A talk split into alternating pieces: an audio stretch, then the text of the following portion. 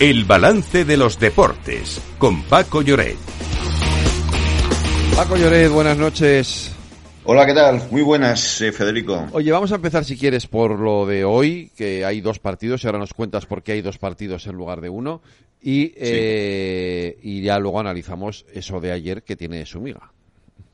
Sí, yo creo que hoy hay que hablar mucho del Girona, que primero porque se lo merece y porque ayer vimos un partido, vamos, eh, antológico. Pero sí, de la actualidad manda. Ahora mismo estamos pendientes de dos partidos. Uno estaba previsto y programado es el que juega en el Rayo y el Celta en Vallecas. Te recuerdo que el Celta está eh, celebrando su centenario de la peor manera posible. Solo ha ganado un partido, está en zona de descenso y a pesar de la ilusión y de haber contratado a Rafa Benítez, pues las cosas no le van bien. Por su parte, el Rayo es un equipo que da mucha guerra y no tiene complejos, lo ha demostrado contra equipos eh, del máximo nivel.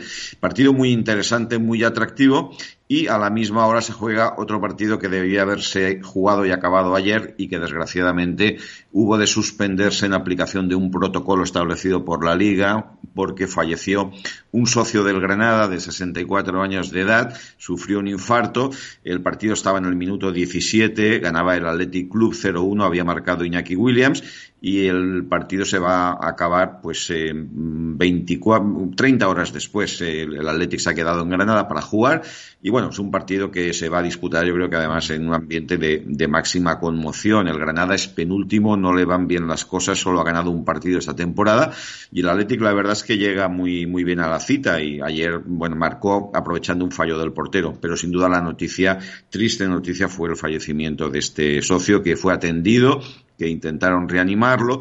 Hay algunas eh, voces que manifiestan quejas porque el protocolo mm, tardó, porque eh, no eh, fueron rápidos en la asistencia. En cualquier caso, el desenlace se produjo y por lo que hemos sabido leyendo la prensa de Granada, esta persona padecía una enfermedad grave y, bueno, pues asumía un riesgo yendo a los partidos porque además los vivía con mucha intensidad. Bueno, pero la noticia, independientemente de esto, la noticia ayer estaba en ese 4 2-4, ese 4-2 del Girona al Barcelona en el campo del, del, Barça.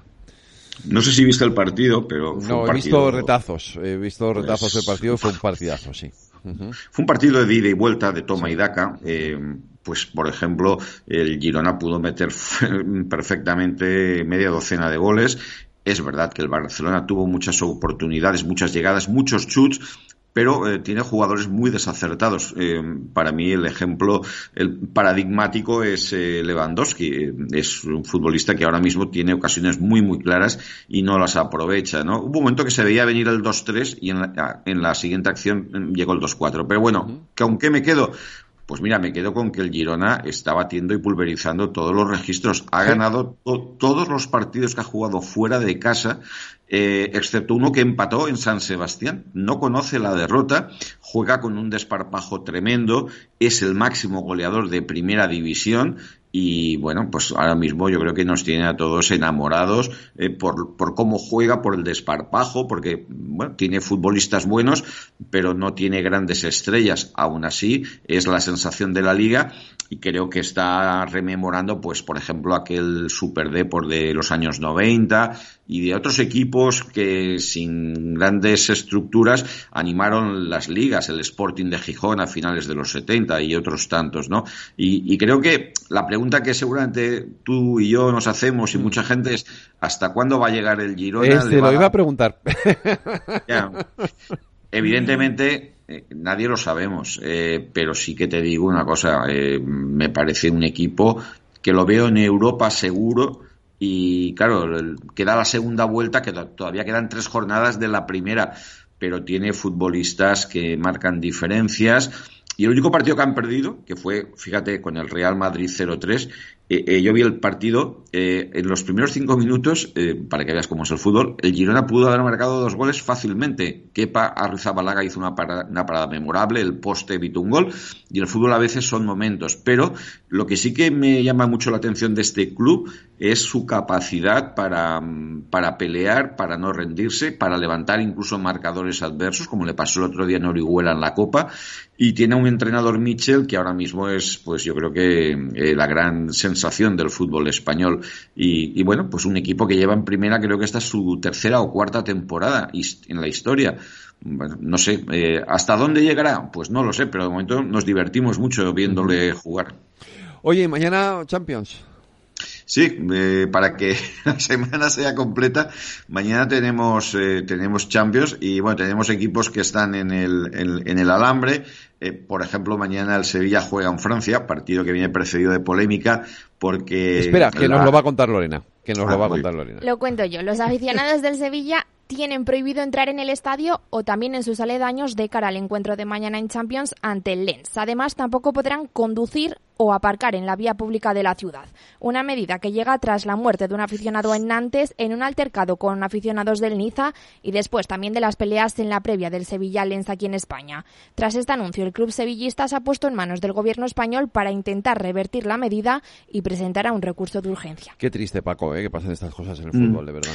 Sí, además hay un agravio comparativo porque dos días después el Villarreal baja a jugar en Rennes. Este, este, partido es en Lens. Eh, Lens es una ciudad del norte de Francia muy apasionada futbolísticamente. Tienen una gran rivalidad con el Lille. El partido de mañana es horario de tarde, 7 menos cuarto. Y a la misma hora se juega el PSV Arsenal. Al Sevilla solo le vale ganar para ser tercero y meterse en la Europa League. No, no, le queda otra, ¿no?